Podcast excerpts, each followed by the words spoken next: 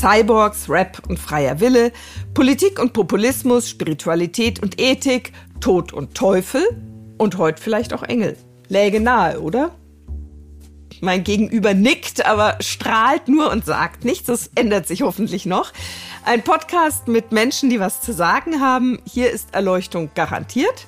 Ich bin Dorothea Lüttekens, Religionswissenschaftlerin an der Universität Zürich und sitze heute hier zusammen mit Niklaus Peter, der für alle Zürcher Zuhörenden mit Sicherheit sehr bekannt ist, aber auch darüber hinaus.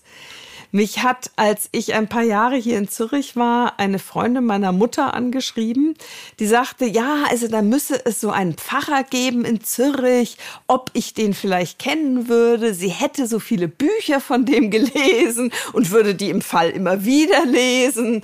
Und sie sei ja noch nie da gewesen, aber naja, und das warst du. Und du bist also durchaus weit über die Landesgrenzen und über den Kanton hinaus sowieso bekannt. Ja, also ich würde sagen, es halt, hält sich in Grenzen, aber ich freue mich natürlich, wenn ich was geschrieben habe, wenn es gelesen wird. Und ich habe mich immer gefreut, wie viele Leute ins Freimünster gekommen sind an den sonntäglichen Gottesdiensten, weil das was Schönes ist, zu Menschen sprechen zu dürfen. Ja, und die Frau Münster Gottesdienste, das ist ja überhaupt schon ein Stichwort dann zu dir, die sind echt ein Gesamtkunstwerk.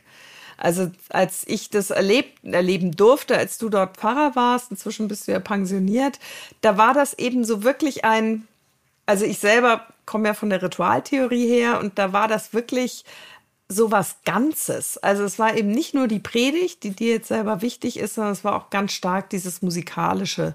Und das fand ich speziell jetzt besonders schön. Und es passt auch zu dir, weil du bist ja nur um dich so ein bisschen vorzustellen. Du bist ja ähm, bekannt dafür, dass es deine Stärke ist als Theologe. Du kommst aus der systematischen Theologie, oder? Ja.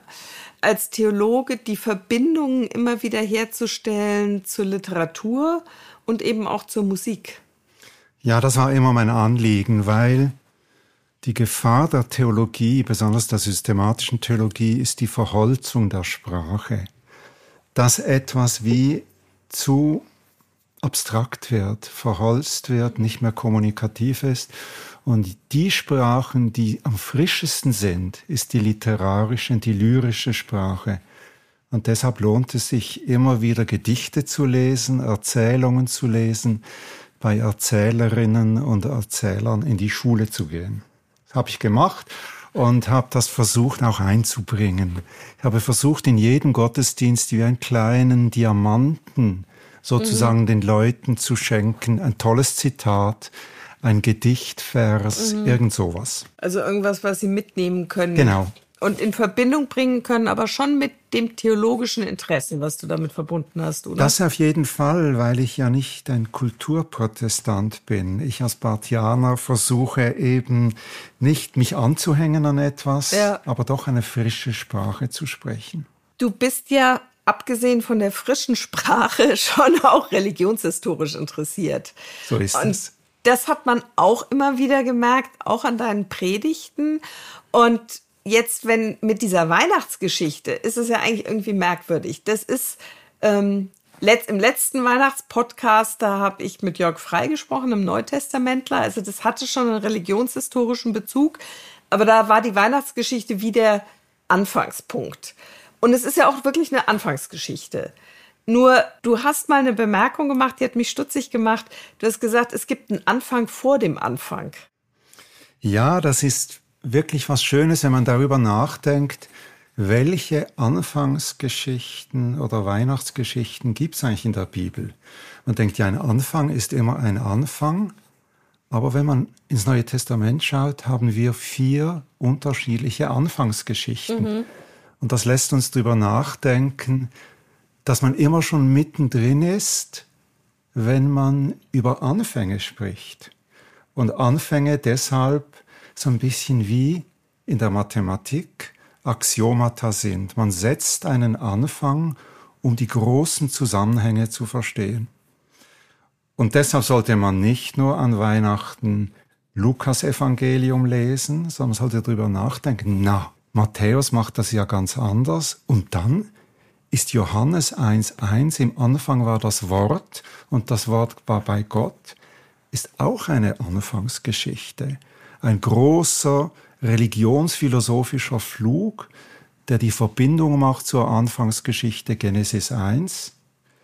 Und Markus, der ja so ein bisschen knapp in der Sprache mhm. ist, der beginnt mit der Archä, das heißt mit dem Anfang der Geschichte Jesu und setzt aber gleich schon ein bei Johannes dem Täufer. Und das finde ich eigentlich ein schöner Impuls an Weihnachten nicht nur irgendwie die Krippe und das Jesulein, Josef und Maria, mhm. sondern mal zu sagen, es ist eine großartige Anfangsgeschichte. Und jeder der vier Evangelisten war eigentlich vor der Aufgabe zu sagen, was ist mein Axiom? Wie setze ich mit dieser Anfangsgeschichte ein? Und das sind unterschiedliche Akzente. Und ich finde das schön, dass man dann auch sieht, es sind literarisch gestaltete Anfänge. Literarisch fällt Johannes ja so ein bisschen raus.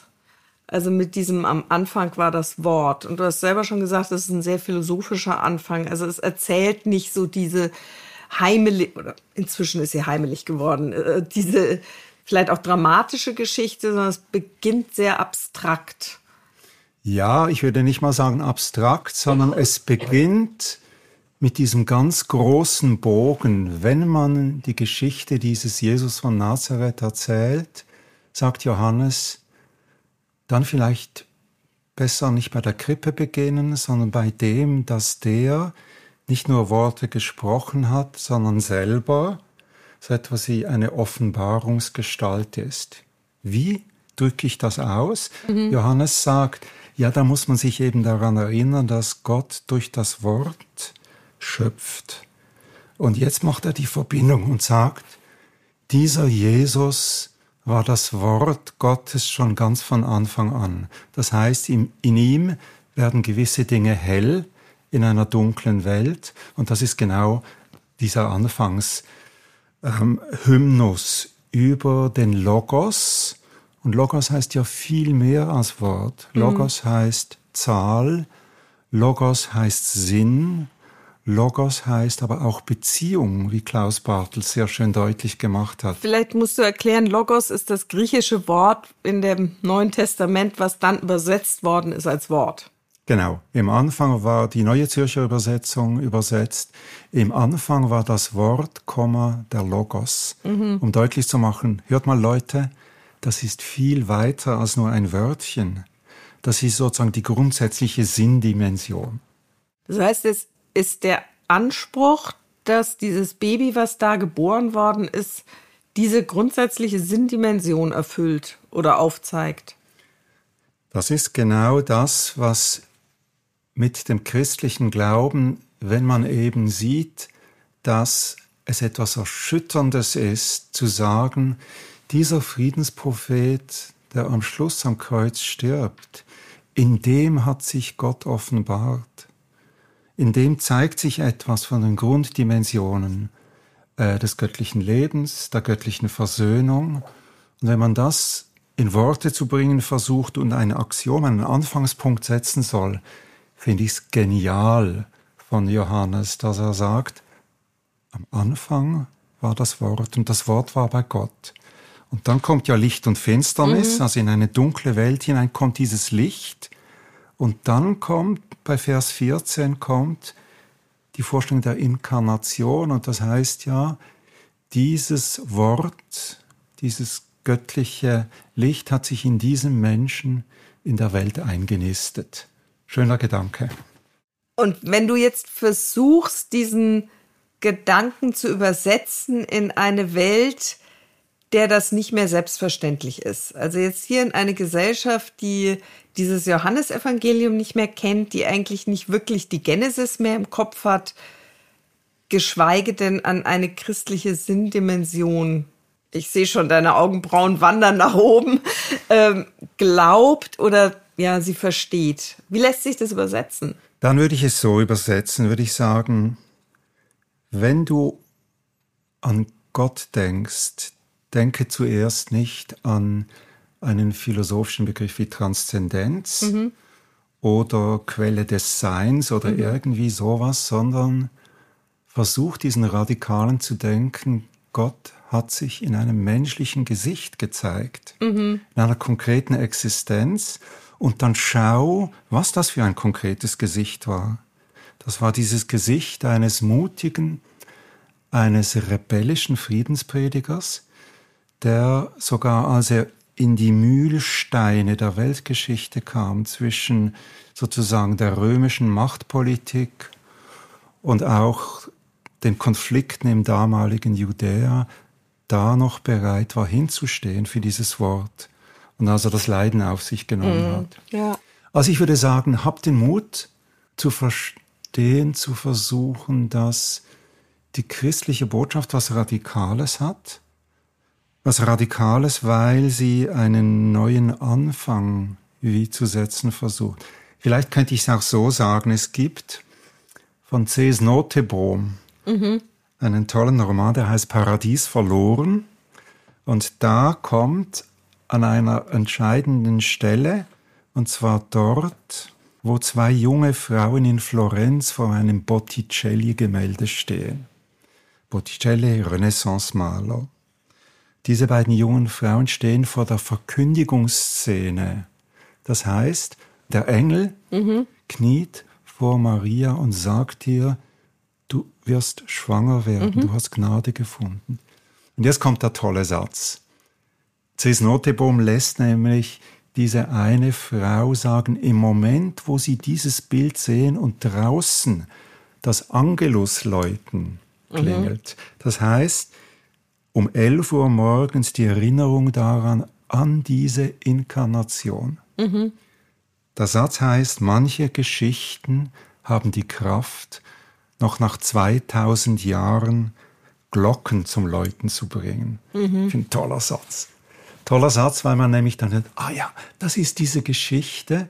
Und jetzt muss man verstehen, wie Notebohm sie erzählt. Mhm. Das ist, sind diese beiden jungen Frauen. Die eine sagt flapsig, hör mal, Engel in einer Welt von Jumbo-Jets, geht's mhm. noch? Und die andere aber, die hat eine Vergewaltigung erlebt. Mhm. Die sieht dieses Gemälde und sieht eine Art von Reinheit, eine Art von Unversehrtheit. Gott selber kommt in die Welt in Form eines jungen, kleinen Babys.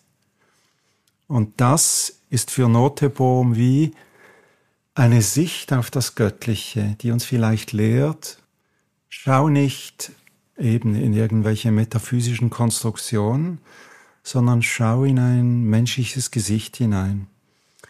Und die, nicht nur die christliche, auch die jüdische Mystik hat ja dann das Christusgeschehen so interpretiert, in jedem menschlichen Gesicht kannst du dieses Göttliche wiederentdecken, weil Gott sich zeigt in einem menschlichen Gesicht. Du spürst, was ich deutlich machen mhm. will. Ich will große Dogmatik, wo Leute sagen, spinnst du eigentlich Inkarnation? Was soll das noch?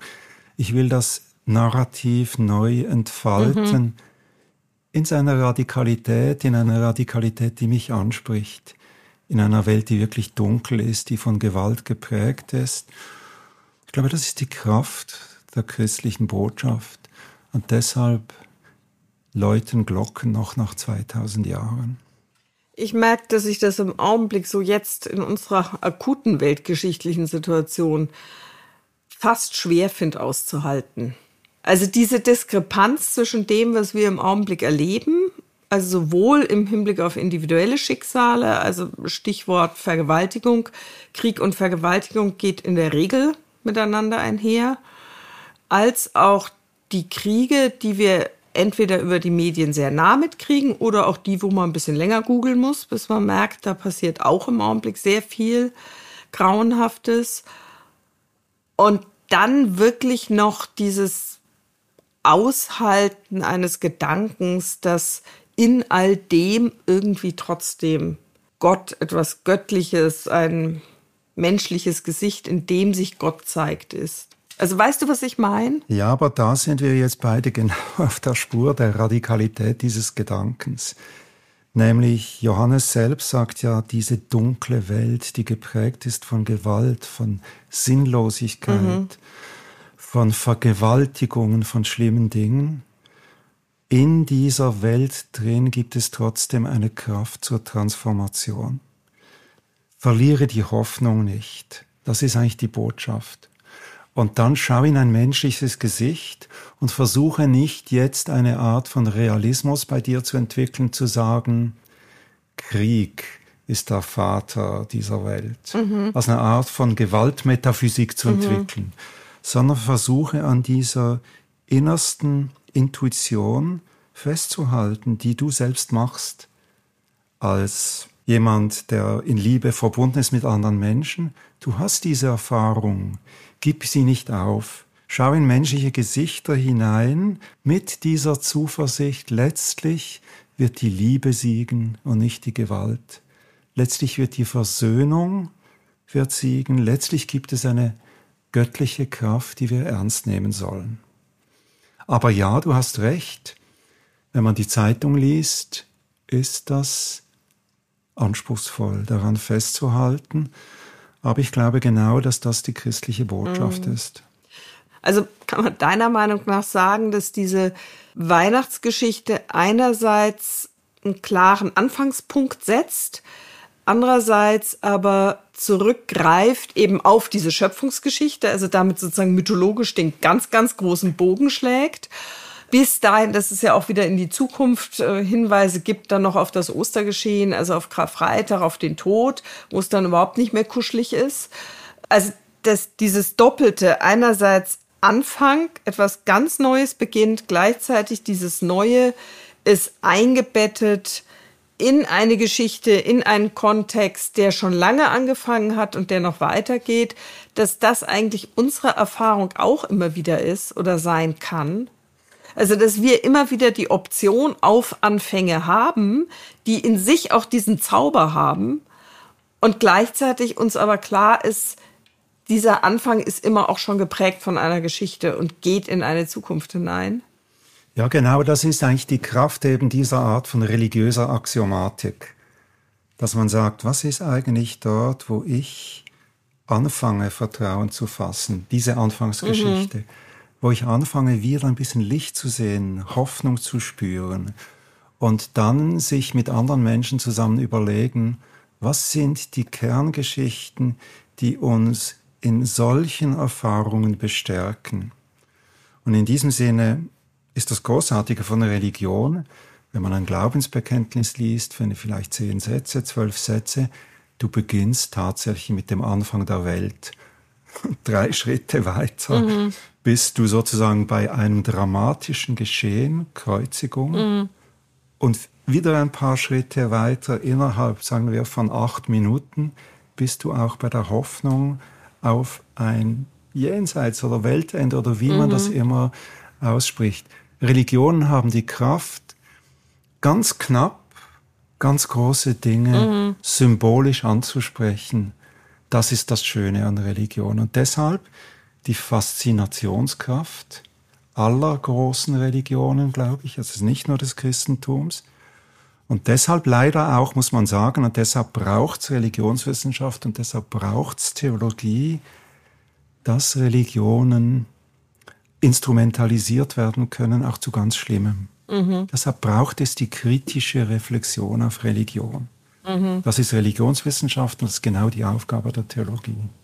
Ja, das wäre jetzt noch spannend, drüber nachzudenken, wo ist sozusagen die, die theologische Reflexion darin und wo ist jetzt die religionswissenschaftliche. Also das, was du eben gesagt hast, merke ich natürlich einerseits, wenn du sagst Religion oder Religionen, das, was du beschrieben hast, ist, glaube ich, schon sehr spezifisch christliches Traditionsgut oder ein christlicher Gedanke, allein mit der Schöpfung anzufangen. Das tun ja jetzt nicht alle, alle religiösen Erzählungen oder Narrative und gleichzeitig diese sowohl die die möglich das Potenzial instrumentalisiert oder wie du jetzt gesagt hast, missbraucht zu werden, ist sicher überall da, als auch diese, dieses Potenzial für diese großen Erzählungen, die Menschen auch wirklich als Ressource nutzen können. Ich habe, da darf ich noch mal ganz kurz springen und zwar gerne. woanders hin. Und zwar ja, haben gerne. wir In der ersten Weihnachtsfolge letztes Jahr hatten wir ganz kühn angekündigt und kurz hat mein Kollege Jörg das auch angedeutet, dass ja zwei Protagonisten im Weihnachtsgeschehen, wie sie in der Krippe dargestellt werden, eigentlich äh, biblisch in diesen vier Erzählungen, die du angesprochen hast, überhaupt nicht vorkommen. Also Maria, Josef, Jesuskind, sozusagen Standard kommt vor. Hirten, Engel, Schafe gehören auch noch dazu. Die Weisen aus dem Morgenland. Alles taucht in der Bibel schon auf. Ochs und Esel nicht. Ja, so ist es. Ähm, und da sieht man eben auch, wie, wie soll ich sagen, kreativ, produktiv Religion eigentlich immer ist. Und das heißt, dort ähm, ist aufgrund einer Fehlübersetzung, muss man sagen, aus dem Hebräischen, dort ist ein, ein Maleachi-Vers wird falsch übersetzt. Mhm. Und eigentlich heißt es irgendwie, ich habe es jetzt nicht ganz genau im Kopf, aber es heißt in etwa, äh, zwischen den Jahren wirst du wiederkommen, irgendwie so. Und dann, ups, passiert ein kleiner Übersetzungsfehler. Zwischen zwei Tieren wirst du wiederkommen. Hängt damit zusammen. Das Hebräische ist äh, nicht vokalisiert bis zum 10. Jahrhundert. Da passieren Fehler. Und jetzt ist natürlich die Frage, ja, also, zwischen welchen Tieren? Und dann gibt's Leute, die bibelfest sind, die sagen, ja klar, das hat doch der Jesaja schon gesagt. Er hat gesagt, nicht mal der Ochs kennt seinen, seinen Herrn nicht oder der Esel die Krippe mhm. seines Herrn nicht. Du Israel aber hast das nicht gesehen. Mhm. Also eine kleine Philippika des kraftvollen Propheten Jesaja. Aber, gesagt, na klar. aber warte, da muss ich nachfragen. Also Ochs und Esel sozusagen, die kennen den Herrn, aber Israel nicht. So ist es. Gut. Mhm. Genau, habe ich jetzt vielleicht äh, falsch gedreht. Jedenfalls sieht man daran, wie Sinn gesucht wird durch Bezüge auf andere biblische mhm. Stellen. Und dann entsteht eine schöne Tradition. Stellen wir uns vor, die ganze Renaissance-Malerei ohne diese Krippe und da fehlt der Esel und der Ochs. Also Fehlübersetzung, die zu Kreativität irgendwie Anlass gibt. Und damit will ich auch deutlich machen, man soll die christliche Religion, aber auch andere Religionen klug lesen, nicht fundamentalistisch. Mhm. Das heißt, es sind viele Menschen, die mitdenken, die mitkreieren sozusagen mhm. an der Entstehung einer Tradition. Man soll das klug ansehen, auch historisch mhm. ansehen. Zugleich aber soll man die inneren Kerne damit nicht aus den Augen verlieren. Die Franz großen Assisi, Themen. oder? Franz von Assisi war kreativ mit Ochs und Esel. Ja, das ist ein schöner, du spielst mir einen schönen Ball zu. Es ist nämlich so, dass Franz genau gesagt hat, Inkarnation, diese großen theologischen, ähm, dogmatischen Sätze, die sprechen mich nicht mehr an, die sind zu kalt. Ich muss dieses Weihnachtsgeschehen fast körperlich wieder fühlen. Mhm. Und dann geht er zu einem Junker in der Nähe und sagt, darf ich nicht deine kleine Höhle da benutzen? Wir spielen Weihnachten nach. Weil du da die Kälte spürst, du spürst die Nacht, du spürst die Ängstlichkeit auch, was da alles ist. Was heißt, wir spielen Weihnachten nach? Das, das hat, er ja nicht allein gemacht. mit dem Junker gemacht, Nein, oder? sondern mit seinen Fratelli, mit seinen mhm. ähm, ersten Franziskanern ja. sozusagen, spielt er die Weihnachtsgeschichte nach, damit man wirklich spürt, die Freude einerseits, mhm. aber auch die Kälte, das Tier. Es wird in einer ersten, einer der ersten Biografien, glaube ich, von Celano, wird dann auch beschrieben, wie Franz schauspielerisch über sich hinauswächst und Bethlehem quasi mit dem, den, mit dem blökenden Ton von mhm. Schafen Bethlehem, das Kind von Bethlehem ausspricht, als eine Art von Reinszenierung. Und das knüpft jetzt vielleicht gerade schön an, das, ja. was ich gesagt habe. Wir müssen Religion immer wieder reinszenieren, das heißt, auf ihre Kerne hin ähm, befragen und das dann in unser Leben hineinkommen lassen. Also nicht nur sagen, jetzt ja Weihnachten, Tradition, was machen wir? Ja, wir stellen eine Krippe auf und so, sondern den Versuch machen, wieder etwas neu lebendig werden zu lassen an diesen Sinnkernen, an mhm. diesen Logoi, mhm. an diesem Logos der da mit solchen Geschichten in die Welt kommt. Du, ich unterbreche dich jetzt ähm, fast schon unhöflich nochmal. Und zwar habe ich ja vorhin gesagt, dass Literatur für dich immer ein wichtiger Bezug ist. Das war jetzt, glaube ich, deutlich zu spüren. Das andere, was wir ein Stück weit auch teilen, ist der Bezug zur Musik.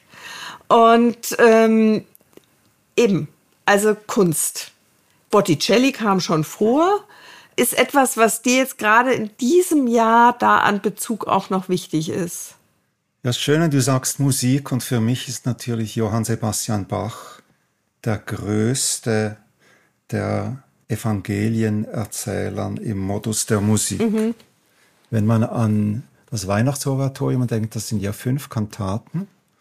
Und wie man, wenn man das hört und sieht, wie er den biblischen Text mit seiner Musik, und zwar mit einer ganz innovativen Musik in der damaligen Zeit, wieder zum Leuchten bringt, dann ist das hinreißend, wie ja beispielsweise die Szene, dass es die Hirten sind, mhm. die zuerst die Botschaft hören, mit dieser wunderbaren Flötenmusik. Man sieht die Hirten fast, man hört sie gleichsam. Oder wenn dann der Herodes natürlich auftaucht, der Gewaltmensch. Also, ich will damit sagen, für mich ist die Bachsche Musik diejenige Musik, die am großartigsten, ich finde auch heute noch, die mhm. am großartigsten diese Evangelien in Klangform bringt. Ja. Du bist jetzt gerade auch eng so inhaltlich mit Gedanken in Kontakt noch mit einem Schweizer Musiker, oder? Ja, oder ich habe ja, ich habe gestern Abend habe ich was äh, was sehr Schönes gemacht, weil Thomas Stolf, das war ein Schweizer Lehrer mhm. und Komponist und Musiker, der im rätoromanischen Teil im Schamserberg hat er gewirkt und der hat hinreißende autobiografische Erzählungen mhm. geschrieben und die eine heißt Ein Weihnachtsabend. Und es gibt ja Leute, die meinen, der Christbaum, der sei schon im Stall von Bethlehem, mhm. sei ja da schon präsent gewesen. Das ist ein Irrtum der beginnt erst so im Elsass um etwa 1700, mhm. eine erste Tanne und die Kerzen drauf, das Licht der Hoffnung. Und jetzt erzählt Thomas Stolf, wie dieser Christbaum kurz vor 1900 zum ersten Mal in Zillis und dann in Maton auftaucht und die Leute begeistert sind, die Kerzen. Und er erzählt aus seiner Bubenperspektive, mhm zählt er das auf eine wunderbare Weise. Und ich habe gestern eben in Maton, 600 mhm. Meter oberhalb von Zillis, in der kleinen Kirche, mit vier ganz wunderbaren Sängerinnen und Sängern, habe ich diese autobiografischen Texte von Thomas Stolf nacherzählt. Und die Sängerinnen und Sänger, die haben die von ihm gesammelten Volksliedern und die Liedsätze, die er dazu mhm. geschrieben hat, gesungen. Und das ist jetzt ein kleiner Werbespot. Vollkommen in Ordnung. Weil es soll dort eben in diesem Geburtshaus von Thomas Stolf, dort in Maton soll ein neues Gesangszentrum für romanische Musik soll entstehen. Auch die Finanzen Anfang. sind noch nicht zusammen. Wenn jemand einen reichen Onkel oder eine reiche Tante hat, sind wir dankbar für Hinweise. Mhm. Eine Anfangsgeschichte. Ja, genau. Eine weitere, eine romanische genau, Anfangsgeschichte genau. in der Schweiz. Ja. ja. Du, vielen Dank. Also erstmal vielen Dank für, für das Gespräch. Wir haben eben jetzt die zweite Weihnachtsfolge schon. Wir haben die letzte Folge in gewisser Weise, in der ich als Dekanin der Theologischen Fakultät spreche.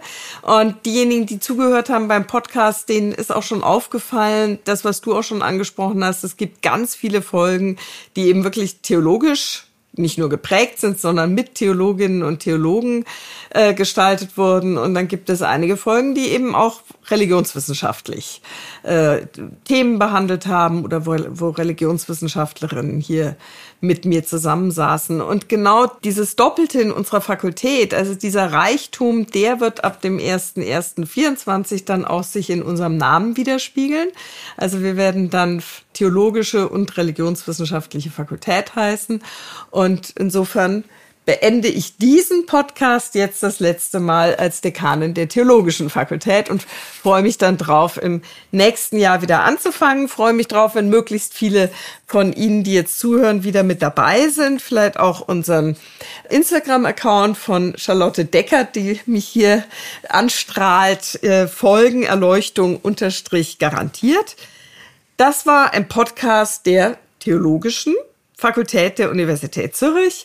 Ich freue mich, wenn Sie uns abonnieren und dann im neuen Jahr uns wieder folgen. Herzlichen Dank an die Redaktion und die Technik mit Andi Gredig und der Podcast-Schmiede. Und Ihnen allen ein ganz, ganz gutes Weihnachten. Fröhlich wird es vielleicht gar nicht unbedingt in diesem Jahr. Und, aber es kann ein gutes Weihnachten werden. Und ein guter Moment des Anfangs. Dankeschön.